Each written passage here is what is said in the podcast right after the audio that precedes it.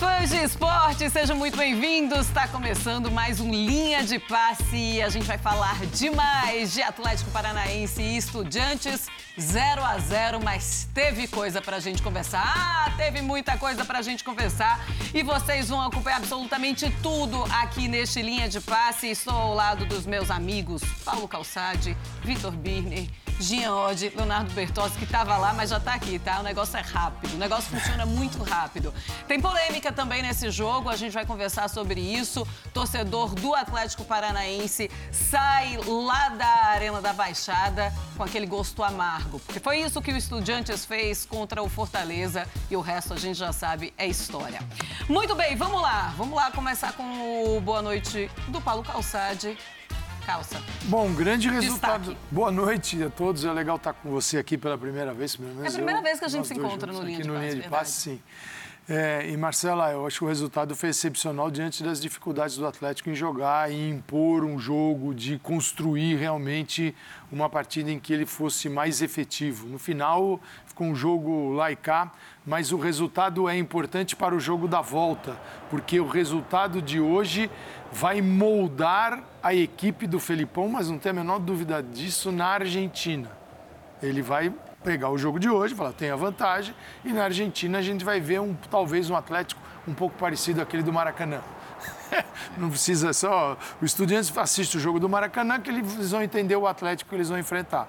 Mas isso molda o Atlético. O jogo foi bom? Não.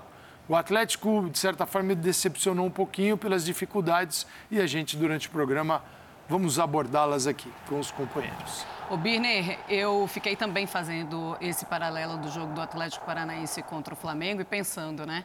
Será que vai ser ao contrário agora? Vai ser um Atlético Paranaense que vai tentar atacar algo que não costuma fazer o tempo inteiro? E foi isso que aconteceu, pelo menos durante algum tempo é isso que o Atlético Paranaense ele tenta, é isso que o Furacão tenta não consegue, mas abre muito espaço também para o estudante. É verdade, Marcela. Boa noite a você, Boa ao professor noite. Calçade, ao Léo, ao Jean, aos fãs fãs do esporte. É um time Luiz Felipe Scolari, um técnico copeiro que tem que ser respeitado por toda a história, que ainda consegue produzir equipes que têm virtudes boas quando enfrenta equipes que gostam de atacá-lo. E que consegue jogar, tem, digamos assim, algumas coisas para enfrentar as equipes que não tem a iniciativa de jogo. E era o caso da partida de hoje. Ah. Então, o time do Filipão, por exemplo, atualmente marca muito mais saída de bola do que marcava nos áureos tempos dos títulos, por exemplo, de Grêmio e Palmeiras. Até a preparação física hoje em dia ajuda muito mais.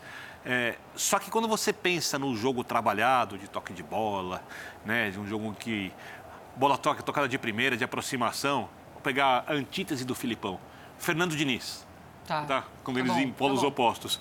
É, é, um jogo totalmente oposto. É. Então, do jeito que o time do Filipão gosta de jogar, o Atlético atuou hoje, acho que fez o possível.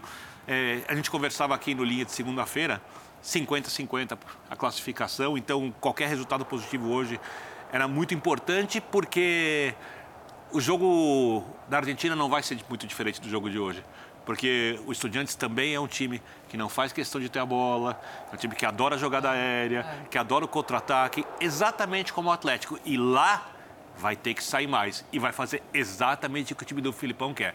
Se o time do Filipão vai conseguir lidar com isso, só vamos saber na próxima quinta-feira. Pois é, também fico pensando, Jean, de se existe mesmo essa mudança de postura por conta de mudança de casa. Uhum. Ou se muito da característica do seu time também acaba aparecendo você jogando dentro de casa ou fora de casa, que é o que a gente está analisando aqui de Estudiantes e Atlético Paranaense. Calçade disse que o Furacão decepcionou um pouco.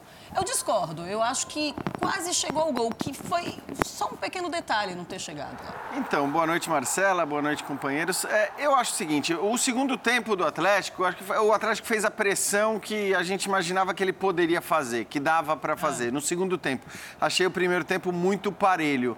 É, a gente sabe que o Atlético é um time que gosta de jogar na transição rápida, que gosta de explorar espaço, que gosta de explorar a velocidade. Né? O Atlético do Filipão é assim.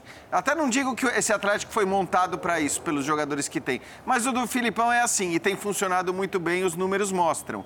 É, então, eu não sei, eu acho que o resultado, para mim, não é excepcional para o Atlético. O resultado é excepcional para o Estudiantes. O Estudiantes queria esse resultado, assim como queria esse resultado diante do Fortaleza. Hum. E conseguiu diante do Fortaleza, e esse é o paralelo que eu gosto de fazer. A gente viu no jogo de volta um Estudiantes contra o Fortaleza que manteve uma linha de cinco lá atrás, né, que foi um time ainda precavido, mas que saiu muito mais, que deixou mais espaços. Então eu acho que a tendência é isso acontecer no jogo, no jogo de volta. Por mais que a gente saiba que o Estudiantes é um time que gosta de jogar né, na bola aérea, que gosta de jogar na bola parada, que é um time cuja prioridade é defensiva, é a marcação, é, a gente vai ver um Estudiantes saindo mais do que saiu hoje. E acho até que no primeiro tempo criou chances mais perigosas do que o Atlético. Depois vamos falar do lance do pênalti e tudo mais. Mas eu acho que, sim, talvez o time do Filipão tenha mais oportunidades de jogar como gosta no, na partida da Argentina. Mas, cara, a classificação continua escancarada e os 50-50 que o Birner falou que via antes do confronto, para mim, apesar do empate aqui, que não é um bom resultado para o Atlético Paranaense, continua exatamente igual. 50-50. 50-50. Tá, se quiser dar 5 a mais para os estudiantes agora, no máximo 55-45. Para os estudiantes? Para o estudiante, para estudiantes, para jogar em casa. É, jogar em casa. em casa, bota os 55, 45, só para jogar em casa. Fala, Léo, que alegria também. Eu acho que é a primeira vez é. que a gente participa também de Linha de Passe. Na verdade, eu só participei do Linha de Passe com o Vitor Birner. Bom, primeira vez aqui com o Jean. A gente acho que participou, eu estava remoto, se não me engano. É. Foi o jogo Fortaleza. O Jean, o Jean sai de férias constantemente, então é mais difícil você encontrá-lo aqui. trabalhando em outro... O professor Calçado trabalha muito, então eu acho estranho você não ter feito com, com, com ele e com o Léo. Então eu acho estranho você não ter participado de estar aqui nas outras linhas, é, mas é verdade, é só o Jean que realmente é mais difícil você encontrar por aqui. É uma, uma, uma, semana de férias por mês. Eu vou guardar o direito de oposição, pra, é, pra oposição, depois, deixa tá isso para lá, tá, George? Vamos continuar falando de jogo de bola. Vamos falar, Léo, sobre esse Estudiantes e Atlético Paranaense, Atlético Paranaense e Estudiantes. Te decepcionou e o que é que faltou ao Furacão? Tudo bem, Marcelo? Boa noite, boa noite, boa companheiros. Noite. Oito anos de programa juntos, né, Marcelo? Pelo menos. E Pelo menos, primeiro, é. é. E o primeiro Oito linha. anos, Léo, que tu está na, é. na ESPN? Não, mas oito anos que você é. apresenta. É verdade. É. O Léo sabe. É, eu não sei nem há quanto tempo eu só... na ESPN. Ele sabe não só as próprias datas, como as datas das dos transições. Outros, cara, não, porque eu tenho de ESPN 12. Aí eu era repórter. Tá vendo? Mas é, a maior parte do jogo, não diria decepcionar, porque o jogo é difícil mesmo. O Estudiantes não está ali para facilitar a vida do Atlético, né? Ele está ali para tentar propor um jogo que vai deixar o Atlético desconfortável. E se você sabe que é um time que gosta muito do campo aberto, gosta muito de ter espaço para colocar velocidade, jogo direto, você não vai oferecer isso a ele, né? Você também quer se classificar. Então, acho que o Atlético teve dificuldades que são normais num confronto mata-mata e que é um confronto que, na minha opinião, também continua equilibrado. Agora, acho que pelos últimos 20 minutos dá para ficar frustrado. Até pelo contexto, né? Gol anulado no final. E o gol anulado te dá uma descarga de adrenalina, né? Aquilo tudo que você buscou tanto ali. Nenhuma discussão sobre a anulação do gol. Isso é uma questão objetiva, não é como pênalti que a gente vai quebrar o pau aqui. Mas, mas fora isso. Não tenha tanta é, certeza. Fora isso, assim, eu achei que depois das alterações, achei, achei que o Filipão é, tornou o time mais, mais criativo, mais ofensivo, mais, mais aberto também, o que é natural que seja assim. Mas as entradas, principalmente do Léo Stadini e do Vitor Roque, deixaram o Furacão melhor. Se tivesse vencido, pelos últimos 20 minutos, teria, seria justo. Uhum. Pelas chances que teve também. também. O Léo Stadini perde uma cabeçada ali na cara do gol, que poderia ser o gol. Então poderia ser melhor mas não é para desanimar, tá? Tá aberto, continua aberto. Uh, Continua 50-50? Para você? Vai lá. É claro, é claro que o time da casa, um mínimo favoritismo vai ter, vai, mas é mínimo. Vou, vou, vou fechar com o Jean. Podemos fechar em 55, 45. Pode 52. Tá bom. Mas, é, não, é, mas, é, mas é assim, é um detalhe. Porque eu, mas eu também acho. Chance que, de pênaltis, diga. É, assim, vai te surpreender se for para os pênaltis? Não vai. É bem possível, é bem possível. Mas justamente pelos últimos 20 minutos que eu acho que não foi uma decepção. Pode ter sido frustrante, mas É. decepção eu acho que não foi. Daqui a pouquinho a gente vai conversar também com o Eugênio Leal, só que a gente vai direto para a Arena da Baixada. Ele está em loco, acompanhou, viu todo o clima por lá e também conversa com a gente aqui no Linha de Passe. E a gente vai ouvir o Man of the Match, o homem do jogo, que foi o Fernandinho. Primeiramente, é, queria saber de você o que, que você entendeu do jogo de hoje, né? Apesar do, do resultado, obviamente, está tudo aberto, mas o que, que faltou para o Atlético fazer esse gol? Bom, na realidade, nós fizemos um gol, tivemos um pênalti, depois foi revertido. Mas acho que no contexto geral da partida, pela dificuldade, pela forma como a equipe dele joga, nosso time apresentou, apresentou um bom jogo, teve volume de jogo desde o primeiro minuto, buscamos o gol. E é como você falou, o jogo está aberto, a disputa está aberta. Agora a gente vai para a Argentina tentar essa classificação para nós. Muito obrigado. Tá aí então o Fernandinho falando depois da partida, claro, frustrado porque não conseguiu o Furacão fazer o seu gol. A gente vai então para a Arena da Baixada e a gente conversa agora com o Eugênio Leal. Fala, Eugênio, imagino que uma torcida do Furacão muito frustrada porque não consegue o resultado, principalmente depois do segundo tempo, depois de toda a pressão que o Furacão faz aí nesses últimos minutos de jogo. E ainda teve o lance do pênalti, que foi polêmico, o gol do Thiago Heleno, que teve muita comemoração e depois foi corretamente anulado. Tudo isso conta. Mas o que é que faltou para esse furacão, hein, Eugênio? Boa noite, Marcela, companheiros aí da mesa. Acho que faltou muita coisa. É, o torcedor realmente saiu aqui meio cabisbaixo, um pouco frustrado, sim.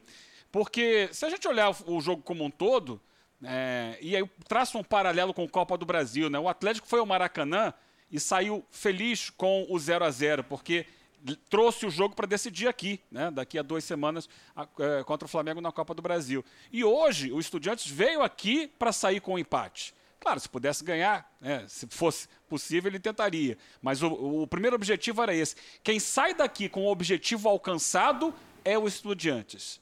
E o, o que eu acho, pensando uh, como um todo da situação, em Libertadores, quem joga em casa tem que fazer o resultado. Ele não fez. É, nessa edição da Libertadores, 49% dos jogos vencidos pelos mandantes. Na história da Libertadores, 54%. Tem que fazer o resultado. O Atlético precisava ganhar o jogo hoje.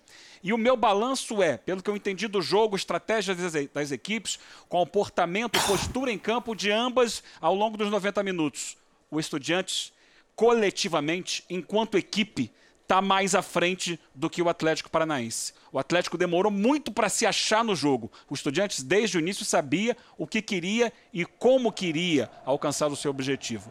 Por isso, ele sai muito mais sorridente, alegre da arena, apesar de ter sido um jogo empatado. Eugênio, daqui a pouquinho a gente volta a conversar com você. Aliás, você fica aqui conosco o tempo inteiro, qualquer coisa pode nos Tô chamar. aqui. Calçade, você concorda com o Eugênio? E faltou criatividade ao Atlético? Eu, eu para mim faltou. Pelo seguinte, o Atlético tem está em casa, tem compromissos com esse jogo em casa de tentar é, emplacar uma possível classificação a partir do jogo de casa. O Atlético teve 67% da posse de bola. Então, dois terços, É. exatamente dois terços da bola do Atlético. Você acha que é isso que o Filipão queria? Atlético. Não, mas, Ou é uma É, circunstância de jogo que o Estudiantes obrigou? Sim, mas ah, o é Birner, se ele não. Se eu jogo em casa e não quero a bola, seguinte, chega o adversário que fala, toma a bola aí, vocês. Mas trocou 581 Não passes. dava né? pra não querer, que né? jogar Esse bola. jogo. é Não dava para não Mas tentar querer. jogar de maneira mais direta. Mas não A dava. bola tem que mas ficar com alguém. Aí que vem o erro. Tem a bola. Tem a bola e eu vi o time, na minha, assim, a minha observação, muito espaçado. Tá bom, você quer um time distante um do outro? Pode ser. Você quer abrir o adversário? Você quer colar um jogador em cada beirada do campo? Quer espaçar bem? Então, deixa o time assim espaçado e faça a bola chegar aos companheiros. E isso gerou uma dificuldade do, do Atlético em jogar. Quer dizer, é um time que, se ele está mais próximo, ele não, não é um time, é verdade. Assim, tão é, montado para o jogo curto, associativo. Você não vai pedir isso para o Atlético e para times do Felipão. Então, com esse jogo espaçado, eu vi uma posse de bola imensa, um festival de chutes a gol, 23, mas só dois acertos. 12 bolas foram para fora, quer dizer, a metade desperdiçada. E muito chute travado, E só um que detalhe, é a oito- defesa posicionada. Oito finalizações do Atlético na área. O Estudiantes chutou 12 vezes em gol, 7 dentro da área. Ele chegou até pela postura, até pela postura Três. de reação. Três chutes certos para o Estudiantes contra dois do Atlético. Então eu fico assim, esperando um pouco mais do Atlético. Embora agora eu tenha que reconhecer que com este placar, este modelo do Atlético pode voltar a funcionar na é Argentina.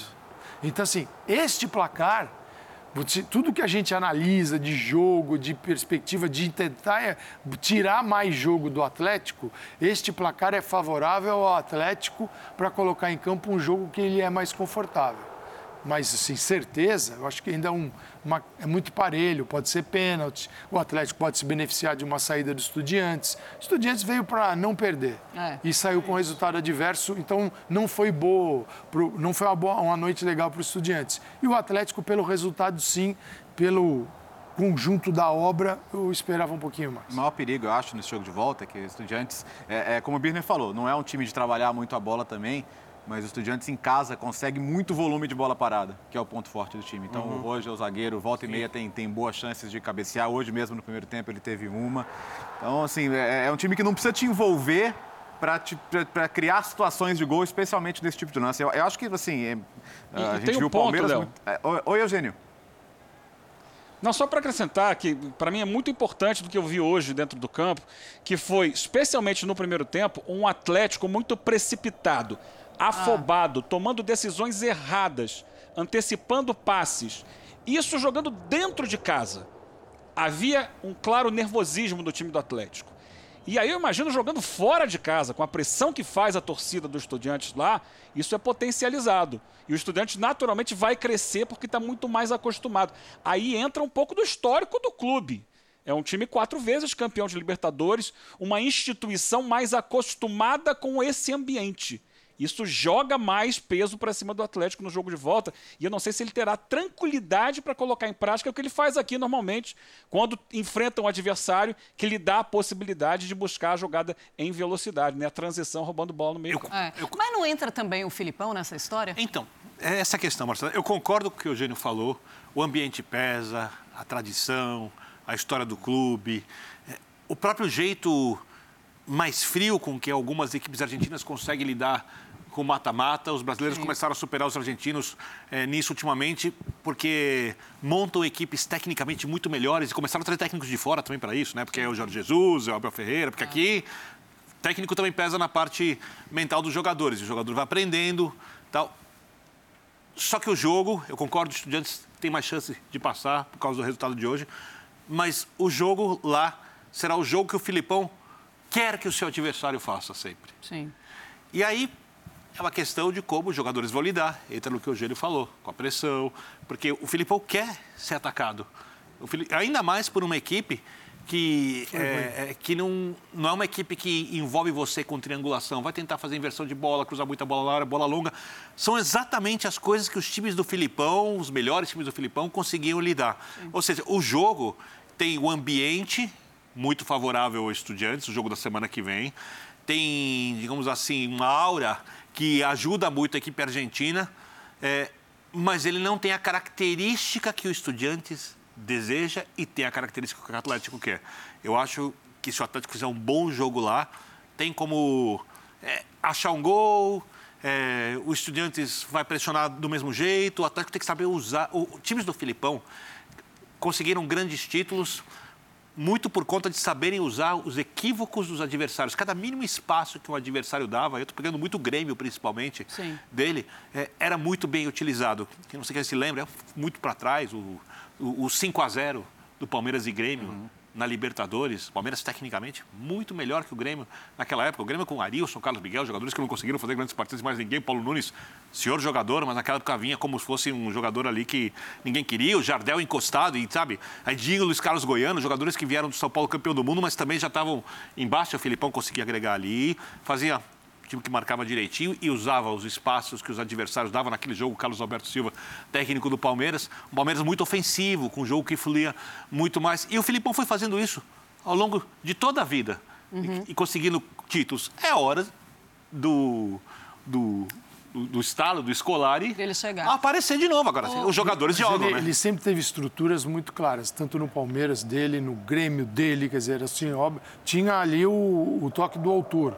Sim. Você tinha estruturas que eram, que eram, eram Arce, era o Paulo Nunes Jardel. Você tinha, isso era muito. Euler e Oséias, né? dependendo. Isso ainda no Atlético ainda, é ainda é uma obra em desenvolvimento. Mas a gente já consegue pronto. ver não, não outra dúvida. coisa do Filipão, sim. sem dúvida nenhuma. No, o Atlético, em pouco tempo, sim. É, eu acho até uma equipe, embora depois do Maracanã se fala assim que é segura, porque foi um bombardeio, mas. Mas ele abriu mas, mão de, de jeito de jogar ali, né? Abriu mão. Ah. Sim. Agora é um placar mudar. que é um placar que incomoda o estilo Felipão, assim, ele vai se lamentando? Não vai.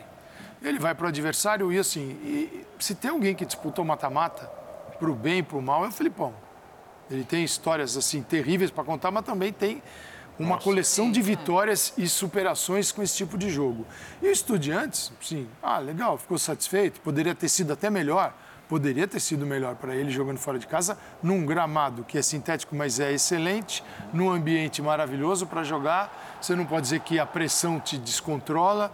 Então, e nesse ponto vai sofrer muito mais o Atlético na Argentina do que o Estudiante sofreu na Arena da Baixada, que é um lugar ótimo para jogar. Ô, Jean, mas aí quando o, o, Eugênio fala sobre a afobação do Atlético uhum. Paranaense, não é aí que também entra o Filipão, além de tudo, além de toda a característica, além de ir para a Argentina e chegar lá em La Plata e encontrar um, estuda, um estudiantes que se imagina que o Filipão gosta de jogar contra aquelas características, uhum. essa afobação que a gente viu hoje, ele também não é muito importante para essa conversa com o elenco? É, ele é, e teoricamente você tem um treinador com a experiência que tem o Filipão na, na Libertadores especificamente, não vou nem falar em mata-mata, mas é, é, na Libertadores especificamente, tem um peso mas é aquela coisa que o Abel Ferreira estava falando ontem, né? Quer dizer, o peso dele vai até a página 2. É, a, a, instrução, a orientação, tentar acalmar, vai até onde a capacidade dos jogadores agirem dessa maneira é, vai se ver dentro de campo. Então, eu, eu, acho que o cenário vai ser diferente. Eu não consigo desligar esse confronto do confronto que foi Estudiantes com Fortaleza. Eu também, eu sempre Porque o Estudiantes fez exatamente a mesma coisa que fez no primeiro jogo contra o Fortaleza é. aqui é. e conseguiu exatamente ou quase o mesmo resultado, mas conseguiu o empate. Mas o estilo Voivoda é diferente do estilo claro, Filipão. É claro que, é. tudo bem, ah, você vai, vai, você vai dizer, bom, mas agora o, o Filipão gosta de contra-atacar, gosta de ter espaço e tal. E me parece que era a ideia do Voivoda também, com aquele Fortaleza, é. com os alas, com o Pikachu. Por mais que não fosse a característica eu, do time do Fortaleza... Fortaleza sentiu o jogo também, né, Jean? naquele, então, é. e aí sentiu aquele claro. ambiente, que é. é. um ambiente espetacular e o Eugênio vai queria, sentir isso na hora que ele estiver lá em La Eugênio. Plata. Hum. Eugênio, queria te perguntar o seguinte, né? Pablo, Oi, Pablo, sim, dentro desse jogo em que as, as dificuldades de do time acessar, né, criar situações de gol mais agudas, profundas. Assim, o Pablo perdeu muita bola, muita posse.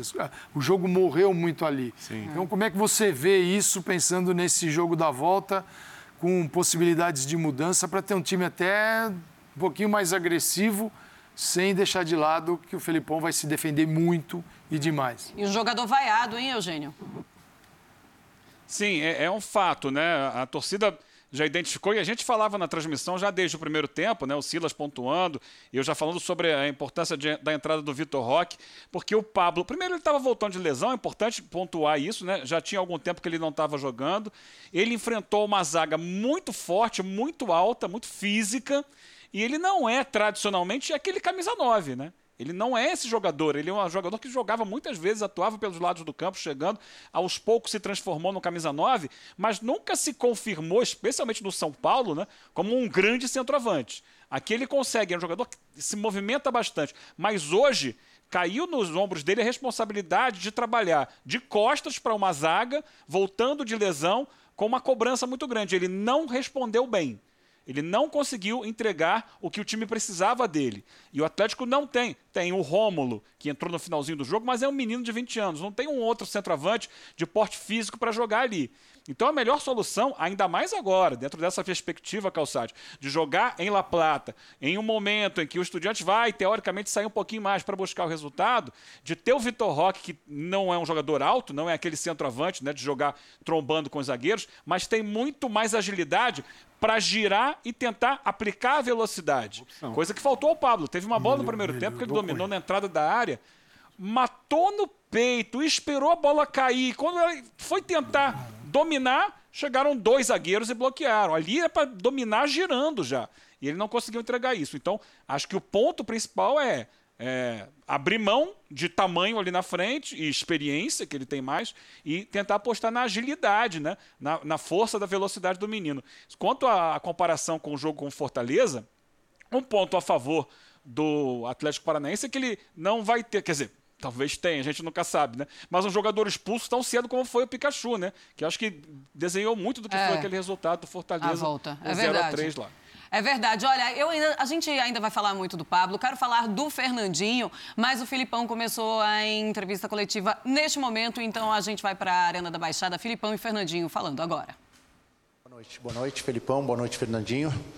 É, professor, eu queria que pudesse falar, por favor, se a, aquela intensidade que o time aplicou nos últimos 20, 25 minutos é a que você desejava para o jogo inteiro e se ela é suficiente para buscar a classificação lá na Argentina e para o Fernandinho, que eu já conversei no campo.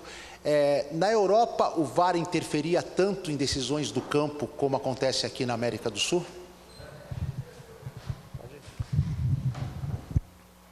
Se a intensidade é, foi conseguida nos últimos 25, foi conseguida quase que em todo jogo, e se nós conseguimos com essa intensidade vencer é, em La Plata, depende.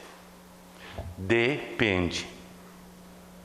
Entendam bem, depende. É, na Europa, nas competições europeias, tinha o mínimo de interferência possível por parte do VAR.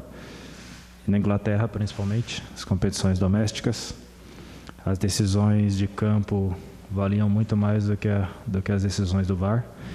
Então, os árbitros no campo tinham uma autonomia muito grande para tomar as decisões.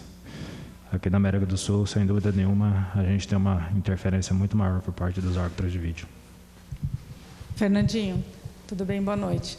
É, a gente ouviu muito seu nome hoje na transmissão, você foi muito acionado, não à toa esse prêmio aí ao seu lado. Eu queria saber como você se sentiu e quanto a experiência, o que esperar para a próxima partida. Para o Filipão, Filipão, antes, o técnico do Estudiantes estava aqui dando coletivo, ele falou que ele considerou o resultado justo. Você também considera? Uh não, me sinto bem, me sinto feliz, contente poder estar retornando ao Brasil e disputar uma Libertadores para o time que me projetou para o cenário nacional e internacional.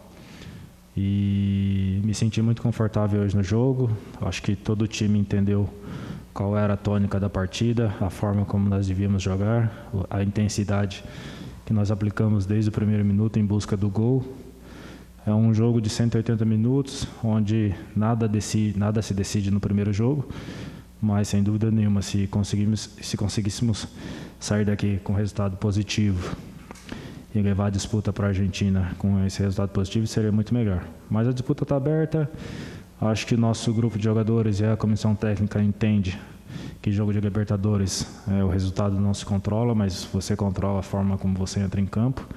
E sem dúvida nenhuma, na, na próxima semana o time estará muito mais preparado para buscar essa classificação.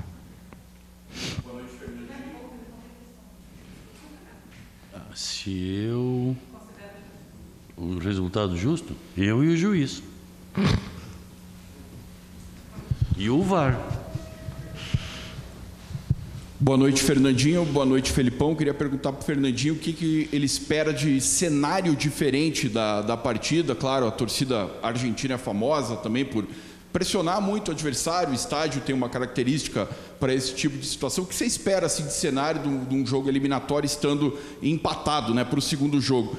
E é, para o Felipão, se entende que depois da entrada, principalmente ali do Vitor Roque, do Vitinho, é que o time conseguiu envolver um pouco mais a marcação do adversário? Bem, a, a entrada desses jogadores é normal durante uma partida de futebol, porque nós temos cinco substituições. Quem sabe se tivessem entrado antes, não teriam ah, ah, acontecido situações tão boas para eles como aconteceu, aconteceu depois, porque eles já entram com esses atletas da equipe adversária bem mais cansados, bem mais exigidos, então eles têm uma situação mais cômoda e entraram muito bem. Eu não, mas não apenas eles jogaram, eh, Vitor Roque e Vitinho que entraram jogaram bem. Assim, toda a equipe jogou bem. Toda a equipe teve uma, uma qualidade de trabalho que eu fico satisfeito. não me preocupo com isso, me preocupo com outras coisas que a gente não pode conversar aqui. Eu acho que nós vamos encontrar um cenário típico de Libertadores, torcida apoiando o time deles, uh, os jogadores fazendo certo tipo de cera, uh, buscando conquistar o resultado positivo na casa deles, assim como nós iremos buscar o resultado positivo. E sem dúvida nenhuma vai ser um jogo disputado, obrigado, assim como foi o jogo hoje. Acredito que dentro da casa dele eles possam jogar de uma forma um pouco diferente, tentar jogar um pouco mais com a bola no chão. É um time muito forte fisicamente, exploram, tentam explorar bem as bolas aéreas. Mas no contexto geral do jogo hoje, nosso time se portou muito bem. É, praticamente eles não tiveram nenhuma finalização a gol que, que levou perigo, o gol do Bento. E na próxima semana tudo se decide dentro das quatro linhas, que isso é o mais importante, a gente tem que estar preparado para isso, esquecer tudo que envolve o fator extra-campo. Boa noite, Felipão, boa noite, Fernandinho. Vocês têm uma bagagem enorme, Fernandinho, Libertadores, também Champions League. Você, Felipão, é a oitava quartas de final que você disputa é, nessa competição. No entendimento de vocês, o que, qual a postura que o Atlético deve adotar para sair com a classificação na semana que vem lá na Argentina? Bem, no meu entendimento, é o entendimento de que hoje nós tivemos uma participação boa, jogamos, criamos, é, temos condições idênticas para jogar lá. Provavelmente o campo seja a metragem normal, provavelmente tenhamos uma arbitragem normal e vamos jogar com a nossa equipe em condições de fazer com que a equipe adversária sinta a nossa qualidade também. Como jogamos hoje, jogaremos lá e temos a possibilidade de vitória, como eles também podem ter. São duas equipes muito iguais, embora de características diferentes, e é um jogo em aberto. É igual, acho que a gente vai estar muito bem preparado, o resultado está em aberto ainda. É, tudo pode acontecer nesses 90 minutos, com possibilidade de prorrogação e, e pênaltis. A gente tem que estar preparado para todas as circunstâncias. E sem dúvida nenhuma, os próximos treinos, trabalhos que iremos fazer voltado para a preparação desse jogo serão é, extremamente importantes para a gente voltar de lá com essa classificação tão esperada. Fernandinho, Felipão, boa noite. Felipão, entre as suas escolhas hoje, para iniciar a partida, a volta do Pablo, né? Será que o senhor poderia explicar até para o torcedor como é que foi é, abrir mão do Pablo lá na Copa do Brasil para prepará-lo para essa partida, para ele estar é, da melhor maneira possível para o jogo de hoje? Bem, o, o Pablo é um dos nossos jogadores, além da qualidade técnica, de uma liderança muito grande. E a dificuldade que nós tivemos de recuperação é, passa por um ou outro jogo que ele poderia estar presente, mas que correria muito mais riscos de nós o perdermos por muito tempo. Então nós fizemos a escolha. E a escolha foi para que ele estivesse em condições quase que normais, porque ainda não são as normais dele, hoje. E acho que eh, ele aguentou o jogo, fez aquilo que sempre sabe fazer e tudo mais e pelo menos não relata nada de dificuldade para um próximo jogo. E agora a gente vai estudar o que, que vai fazer para o jogo de domingo. Mas ele já provavelmente estará em condições para o jogo da próxima quinta-feira. Muito bem, tá aí Filipão e Fernandinho falando sobre a partida e Filipão muito irritado com a arbitragem, já começou fazendo o sinal do VAR e é para isso que a gente vai falar. Depende. É neste assunto que a gente vai começar a falar agora. Depende o quê? Ele? Da pole... é, ele é, fala depende, depende e, depois ele fala de assuntos que ele não pode falar é na coletiva. E é desse lance que o Filipão está falando. Primeiro o árbitro marca pênalti no lance. Aí, olha. E o, é o Arias, né? Ele está com o braço aberto ali. Mas aí na checagem do VAR, ele volta atrás e anula o, o pênalti, né? Acertou, Calçade? Sim, esse é um lance que cabe muita interpretação, tanto que o árbitro foi ao VAR e mudou de ideia. Mas eu vejo da seguinte forma: cada um lance é diferente do outro, os lances são iguais. Se ele fica com o braço aberto, passa debaixo do braço. O que, que ele faz?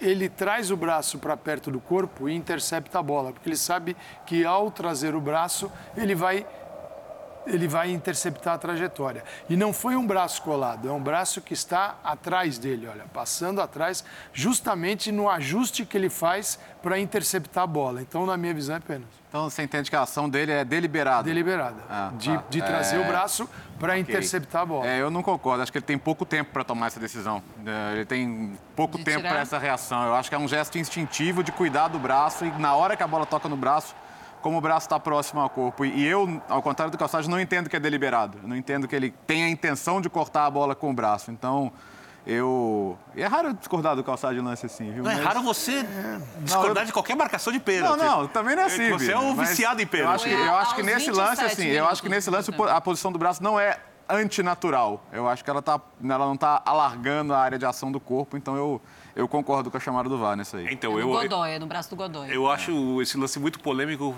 eu concordo com o Léo.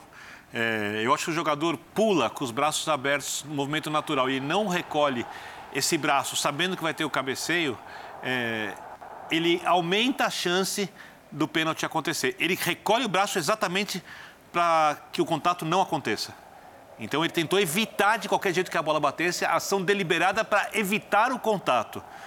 Mas o contato acontece. e isso torna, isso torna o lance interpretativo. Por que, que é natural ele correr com esses braços abertos? Mas ninguém corre com o braço colado. Não, mas a pessoa não, precisa abrir com, é... correr com o braço. Não, mas se a bola bate no primeiro momento que ele, que ele tá com a asa aberta, aí, aí eu acho que seria indiscutível. Mas como a bola então, bate já no momento em que o braço está recolhido, por isso que eu acho que, eu, que ele acertou. Eu, eu acho, ele pula, mais do que correr, ele pula. Vamos, vamos, vamos, vamos olhar isso. Quem pula com braços para... Ele... Ele pula para tá, para interceptar, pra interceptar a bola. Interceptar mas a trajetória. Sabem, eles sabem que eles não podem abrir o braço é, o dentro ponto, de área Mas Marcela, só uma coisa, mas Marcela, vamos, vamos, vamos ah. pensar uma coisa. É, a regra existe para que dê condições iguais a ambos os jogadores ou para favorecer o atacante? Porque se a regra tiver como princípio de essência de jogo favorecer o atacante, eu vou entender. É, hoje em dia, os defensores são obrigados a fazerem marcação com os braços para trás. Quer dizer, o atacante corre mexendo os braços, certo. como corre o Usain Bolt nos 100 metros ou como corre o maratonista. Ninguém corre com o braço parado para trás, porque você perde velocidade, perde dinâmica. E é, o atacante, mesmo assim, consegue, às vezes, fazer um cruzamento e acha um pênalti ali num lance de movimento totalmente natural do jogador. Esse é o movimento natural. Se o jogador ficar com o braço para trás, a vantagem para o atacante é muito grande. Eu só não digo, assim, eu não marco esse pênalti, tá? Mas eu só não digo que não é pênalti no lance interpretativo, porque o futebol de hoje é cheio de coisas. Por exemplo, no Campeonato Brasileiro isso é pênalti. Vamos ser bem claros. Não, mas a gente precisa parar também de usar esse argumento. Mas é critério do campeonato. brasileiro, é Porque senão tudo você disser que é new... Está sendo cada coisa mas marcada é. no Brasil também, pelo amor de Deus. mas é que senão a gente... É, o parâmetro é péssimo. Tem o que eu acho e tem o que é. Mas é que eu acho que assim, a gente precisa começar a esquecer que ah, se marca tudo e criticar quando não é para marcar e, e, elogiar quando foi bem marcado. Então, só, só para você continuar, esse, esse pênalti, se marcado, tá? Tô, hoje em dia pode se marcar. Não estou dizendo que não se pode marcar. Esse pênalti, se isso é pênalti é uma agressão ao que é a essência do futebol. É que aqui já se é marcou isso. até o lance que a bola é não bateu no braço. É isso. Bom, Desculpa, mas a regra, então tá, mas a regra então é uma agressão à essência do futebol. É, a regra é uma agressão à essência do futebol é quando se marca. Porque pela regra isso é pênalti. Fala, é, O meu ponto, assim, eu, eu concordo com o Léo que não foi um ato deliberado, quer dizer, ele não puxa o braço para impedir a bola de passar, ele tenta recolher o braço e aí a questão é quão aberto está o braço no momento em que a bola bate. E a gente está aqui discutindo isso há, sei lá, cinco minutos, um acha uma coisa, o outro acha outra, e, e aí vem o meu ponto, e em relação a esse ponto eu não abro mão. Quando é tão discutível assim, Quando a gente passa tantos minutos tentando entender se foi ou se não foi pênalti, quando a gente não tem certeza é de nada, porque a gente não tem certeza de nada, alguns podem até ter as suas certezas, mas não é um lance unânime, não é um lance claro, indiscutível. Quando é assim, o VAR não deveria se meter, a decisão do campo perfeito, deveria ser ah, mantida. Perfeito. Então, para mim, é isso. Perfeito. Esse é o ponto. O, o árbitro marcou o pênalti, o VAR isso. não tem que chamar nesse caso. Exatamente. Porque eles estão há três horas tentando entender. É, para mim, é um lance muito parecido. E tem um com... detalhe, Jean. Fala, fala, fala, fala Eugênio. É que, que é o seguinte: o árbitro, ele estava de frente para o lance. Ele marca, ele não duvida do pênalti. E depois, quando ele vai pro VAR, a câmera que mostram para ele, o ângulo da câmera é ruim, porque o Coelho está na frente, não permite a ele Perfeito. uma visão clara para que ele reinterprete o lance. Havia outros ângulos melhores de câmera para que ele pudesse tomar uma decisão, mas a melhor visão era a dele dentro de campo. Perfeito. Ele tomou a decisão. Então e a é gente isso. vai, Jean, naquela história da mínima interferência, máxima eficiência. Ele interferiu e não foi eficiente, porque há uma dúvida né? Tá todo mundo discutindo se foi ou não foi. Então não foi eficiente. É, mas, mas, a gente, a, a, gente tá, a gente tá, tá partindo, a gente tá partindo do pressuposto de que o VAR e o árbitro tiveram alguma dúvida. E, e o, o, árbitro não, o VAR, né? O que o VAR teve alguma dúvida. O árbitro e, marcou o pênalti. Sim, é, é, mas eu acho que assim, o, o VAR, frente, o VAR vendo o lance... Aí mostraram uma câmera se um lance se... encoberto, ele mudou de, de, opinião. Se ele se fez a pergunta, é, o, o, o, jogador está ampliando o espaço do corpo é, de maneira não natural, e a resposta é não se, se, se, se ele se fez a pergunta, o, o, jogador deliberadamente colocou o braço na bola e a resposta é não, então na, deci, na decisão dele, é isso não é pênalti. Mas, ok, mas, então, é, tudo, mas aí... tudo, é, tudo é opinião de alguém isso. dentro do que a regra diz. Tudo bem, mas assim, é que a gente tem que analisar, porque senão a gente, com isso, a gente vai eximir árbitros dos seus erros, porque também vai dizer, bom, o árbitro não, teve essa opinião. Mas tem, tem, tem lance X, que é absurdo. É esse, então, mas esse não é um lance claro e indiscutível. Você pode achar é. uma é. coisa, eu posso achar outra, e, e, tá, e tá claro que, assim, não é um lance tão, tão claro e indiscutível. E mais, foi um lance de difícil julgamento e de difícil decisão, mesmo depois do VAR chamado. Quando é assim, não dá. O VAR não deveria ser utilizado. Concordo. Eu vou usar um outro exemplo, que acho que, assim, muita gente pegou tal do frame, que é o que a galera adora também, ter certeza baseada em frame. Eu vou insistir nesse lance. Ah. E eu sei que muita gente que foi o gol anulado do River Plate. Aquele gol anulado do River Plate contra o Não, mas tocou na mão, não tem dúvida, tocou na mão. Tocou na mão. Os caras passaram oito minutos, oito, oito minutos voltando câmera, indo, olhando, desolhando tal. E aí, desolhando. a certeza que todo mundo teve a partir daquele lance foi quando apareceram os trás dos frames no Twitter. Ah, o frame do Twitter, porque tem a bola grudada na mão, tá vendo? Acertaram. Essa decisão, ainda que tenha sido acertada, ela não foi uma decisão. Mas aí é o ponto, Jean. É, é, houve um momento em que apareceu a imagem que dá para ver a bola mudando de direção. Então, quer dizer, você ia validar o gol de você, mão só porque você, você, não tem 100% de certeza? Ô, Léo, você, se você ouvir, e inclusive eu estava na Argentina, uhum. os caras só passavam isso, só passavam isso.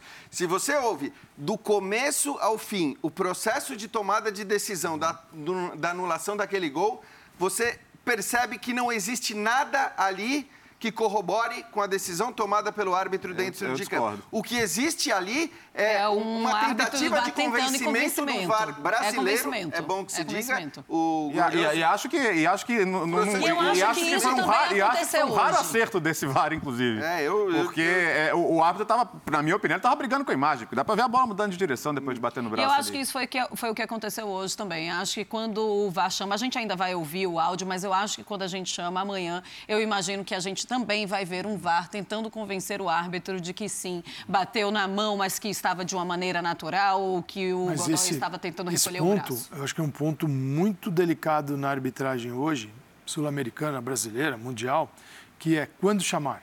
Uhum.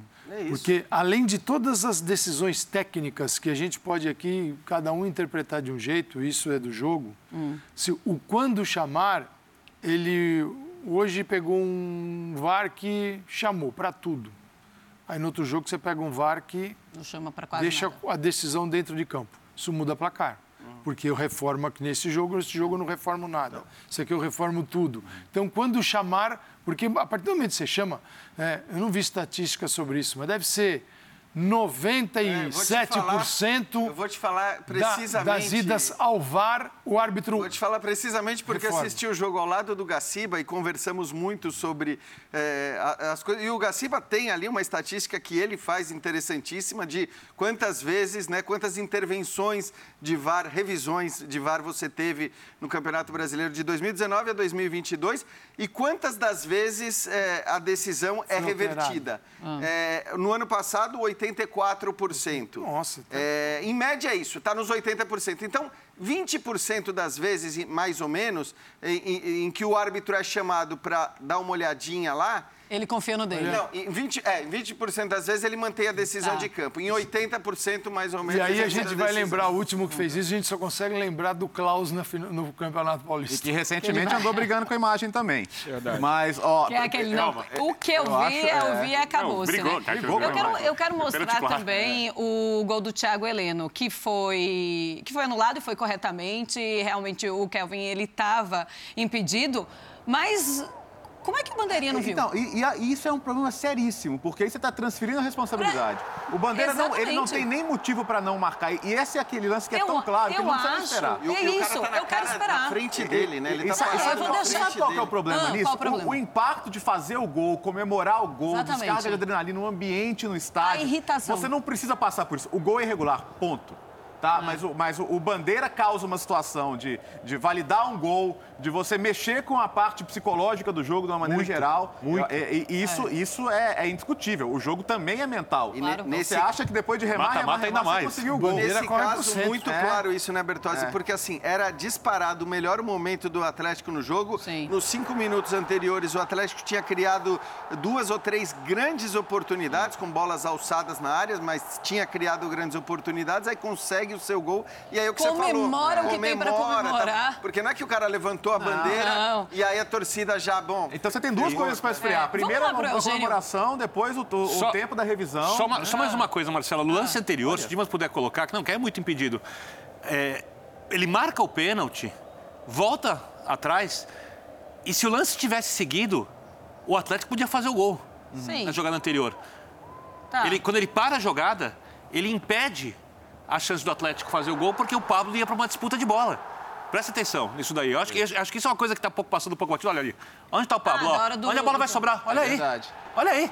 Ah, é verdade. É uma jogada que segue ali, uma é. jogada perigosa. Quer dizer, ele prejudica. Bem observado, bem observado. Então, ali Duas certamente é. tem um prejuízo para o Atlético, tá? Claro. Vamos deixar isso claro, independentemente do tamanho do prejuízo, tem um prejuízo para o Atlético. E só mais um detalhe. É verdade. Um colega é. nosso que tem só mandando um abraço aqui, não vou falar o nome, mandou uma lembrança, uma lembrança que há quatro anos, numa final de Copa do Mundo, tivemos um pênalti parecido, França e Croácia, e o VAR não chamou. Muito bem observado, realmente. Foi, foi aí... um fã de esportes que. É. Não, um amigo observou... nosso é. É, que pediu para não ser citado. Mas aí é bom dizer. Como diria o João Guilherme, deve ser o. Aí inventa o nome. Não aí... sei, quem do Furacão? É bom esclarecer que, assim, aí o, o, que o Fernandinho falou é absoluta verdade. É absoluta verdade. Não tem. A intervenção do VAR. Né? Quando ele fala sobre a quantidade de intervenções do VAR na Europa e, no, e na América do Sul, e especialmente na Inglaterra versus América do Sul, não tem comparação. É outro mundo, é, é outra ferramenta. E falar em outro Ô, Eugênio, mundo... Eugênio, desculpa, outro, outro mundo... Teve um lance que o colega dele, o Rodrigo, deu uma raquetada na bola e o VAR estava ali, olhando pro, pro teto. Outro mundo é o jogo do... O VAR. É verdade, Outro mundo é, é, o jogo do Fernandinho no Brasil, Você né? sempre cita ele isso. era é. no time do Guardiola, ele tinha aparições assim, bissextas, e aqui ele chega no Brasil e toma conta, né? É, ações com bola, o primeiro do Atlético, 107, progressivas, quer dizer, aquele que você consegue fazer o time né, ganhar metros, se ah. aproximar do gol, é o primeiro também. também. É o, me, o, o, melhor, a maior quantidade de passes certos também é dele. Tá um e no ranking, posses recuperadas, ou, chega, ou seja, ele chegou e dominou, tomou conta. Ô, Eugênio, a gente está falando sobre esse gol do Thiago Heleno impedido e eu queria também a tua percepção no estádio. A torcida vibrando, os jogadores comemorando, o Filipão comemorando demais com a comissão técnica e depois a confirmação de que o Kelvin estava impedido. É, o total anticlímax, né, é. Marcela? Porque no pênalti, é, você comemora a marcação do pênalti, mas não é um gol, né? A bola não entrou ainda, tem que bater o pênalti para entrar. Né? No, no, lance do Thiago Heleno, o, o, estádio explodiu. Todo mundo comemorou, festejou, os jogadores também. Né? E aí bota a bola no meio para recomeçar e não recomeça, e daqui a pouco aparece o árbitro com a mão no ouvido e ninguém acredita.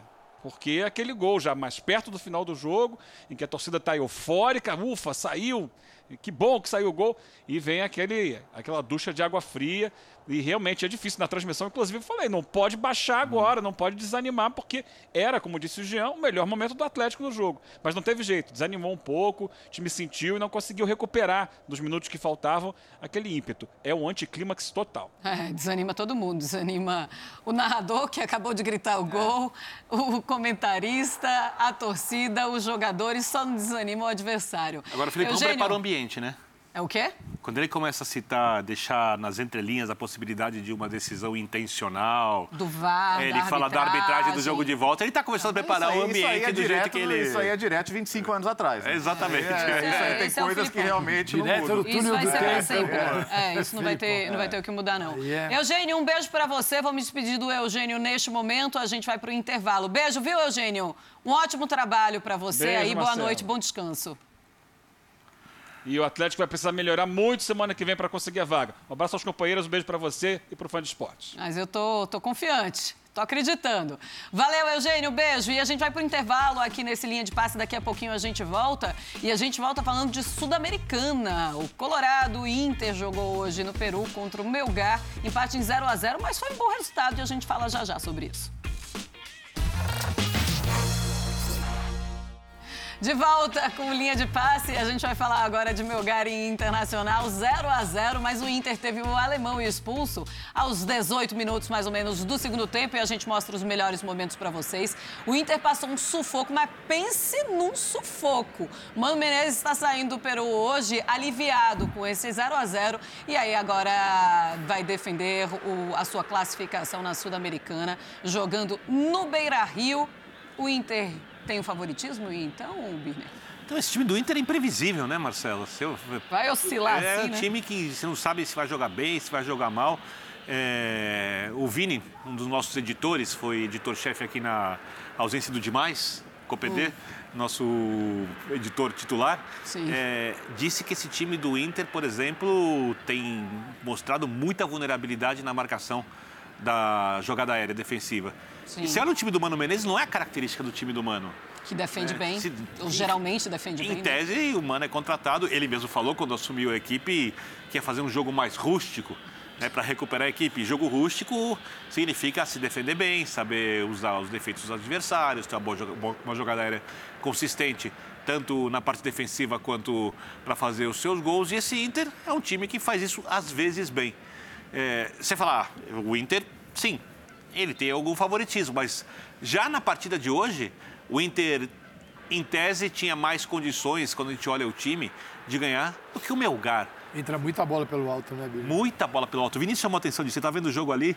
Ele falou: olha quantas bolas pelo alto o time do Inter perde. Então, é... sim, é favorito, mas tem que jogar bola. E o Daniel, hein? Como é como é criticado, mas como jogou bem nove. Nove defesas, nove defesas. hoje, de, dos mais variados estilos né, e tipos e, e defesas que seguraram o 0 a 0 O resultado é maravilhoso pelas circunstâncias. Expulsão, goleiro com nove defesas, a pressão quando o Melgar tinha que fazer a parte dele e não fez. Então agora eu vejo o Inter, sim, eu vejo o Inter saindo classificado nesse confronto. Não é bom sinal quando o seu goleiro tem que trabalhar muito, né? E ele trabalhou demais. Aí quando você vai lembrar do domingo, aconteceu no domingo contra o Atlético, mas estava 3 a 0 o jogo, era o.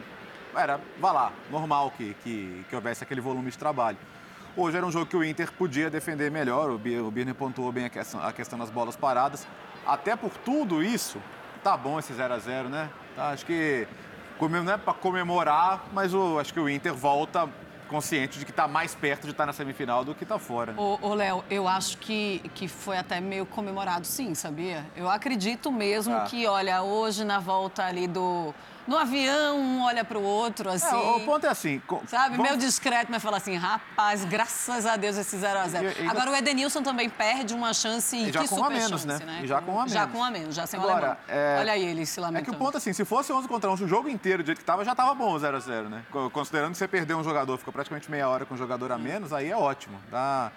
É, dá para comemorar, dá, dá, tá bom, dá para comemorar. Não, vai. Né? não vai ah, comemorar, tá soltar rojão, não sei o quê.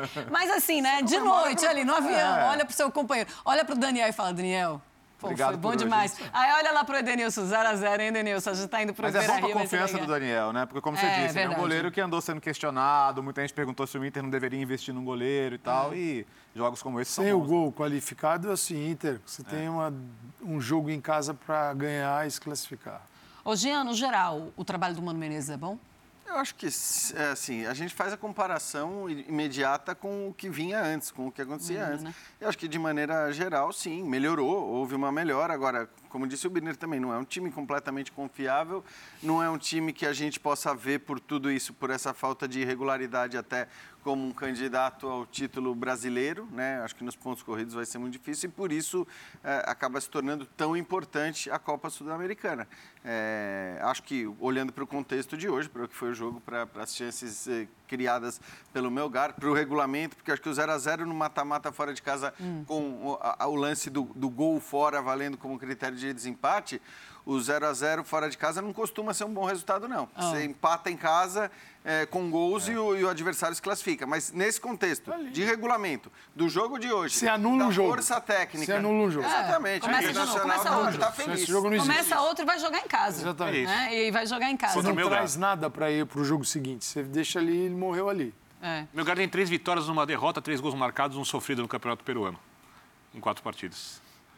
Não empatou o, ainda. O Internacional, a gente estava falando do Atlético Paranaense e Estudantes, você colocou o Estudantes jogando em casa com um pouquinho de favoritismo uhum. em relação ao Atlético. O Inter tem favoritismo? Tem ah, favoritismo. Okay. Aí eu acho até que é maior. É maior? É, é, é maior. É maior. Aí pela diferença também. Setentinha, entre vai? Pelo... Mais. 70 já, Léo? 65? acho que pela diferença Não. entre os times, né? Ah.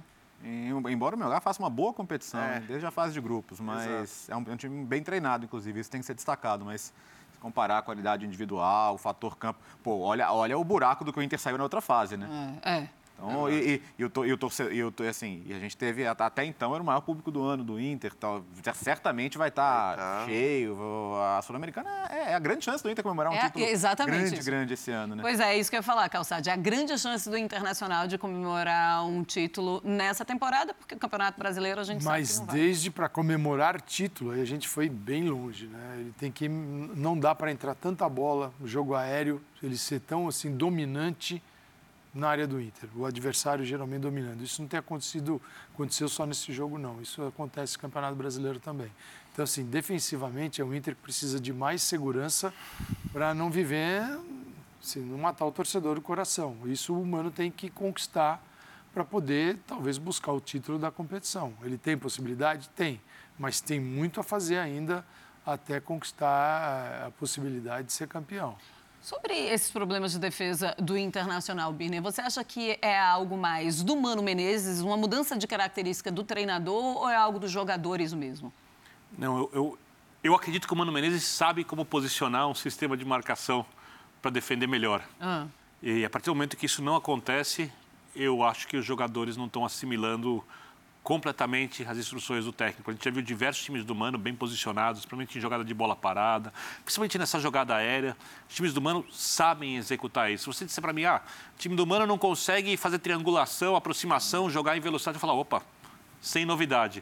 O time do Mano marcando mal, a partir do momento em que ele cede espaço hum. para adversário, é algo atípico. E o treinador sabe posicionar isso, tem jogadores para fazer isso. Por exemplo, melhor contra o Melgar, e não faz. Então eu sou obrigado, a não ser que tenha algum problema de relacionamento, não estou falando que tem nada, não estou especulando nada, não estou dizendo que tem problema interno, a olhar um pouco mais para os jogadores do que para a capacidade do técnico de liderá-los. Mas sobre a triangulação, o Inter, o Inter, consegue fazer. O Edenilson, ele consegue tomar conta desse, desse time do Internacional de uma maneira como poucos jogadores conseguem esse, fazer esse com time do Inter, equipes. Esse time do Inter, as pessoas acham que o time do Inter é um time retranqueiro, eu não concordo. Eu acho que o time do Inter é um time reativo, mas o time do Inter não é um time que marca com as linhas muito baixas. O Inter ideal, quando o Inter ah. joga bem, em regra é quando o Inter consegue roubar a bola ali mais ou menos no meio de campo, um pouquinho à frente, e, e ali acha espaço Sim. e sabe usar esse Sim. espaço quando rouba a bola ali com bastante propriedade. Eu acho que isso é, é. é, é o que esse Inter do Mano faz melhor. O problema é quando não consegue. Uhum. E aí não aparece o trabalho do Mano como muitas vezes apareceu em outros clubes. Por isso que eu penso mais em características dos jogadores do que características do Mano Menezes. Eu preciso ir para o intervalo aqui no Linha de Passe. Daqui a pouquinho a gente está de volta, fãs de esportes. Eita, a gente está ficando por aqui, tá, fãs de esportes? Com Linha de Passe, agradecendo a audiência de vocês, foi muito legal. E é claro que a gente volta a se encontrar nessa sexta-feira, a partir das 8 horas da noite, no Sport Center. Combinado? Um beijo para você, Calçade. Até mais, Marcela. Foi um prazer. Mais. Beijo. Valeu, Marcela. Saúde e paz a todos. Ótima sexta-feira. É, isso aqui ó, isso faz parte do, do final, do grande ah, é? finale. É. Desse saúde. Então é. segura aí. Beijo pra você. Beijo. É, porque saúde e paz é algo é, muito é a última coisa. pra gente desejar. Tá, mais importante. estendendo esse saúde e paz ultimamente, estava é. virando... Começou a mandar abraço. político, ah, né? É, Essa de eleição que se aproxima, vocês...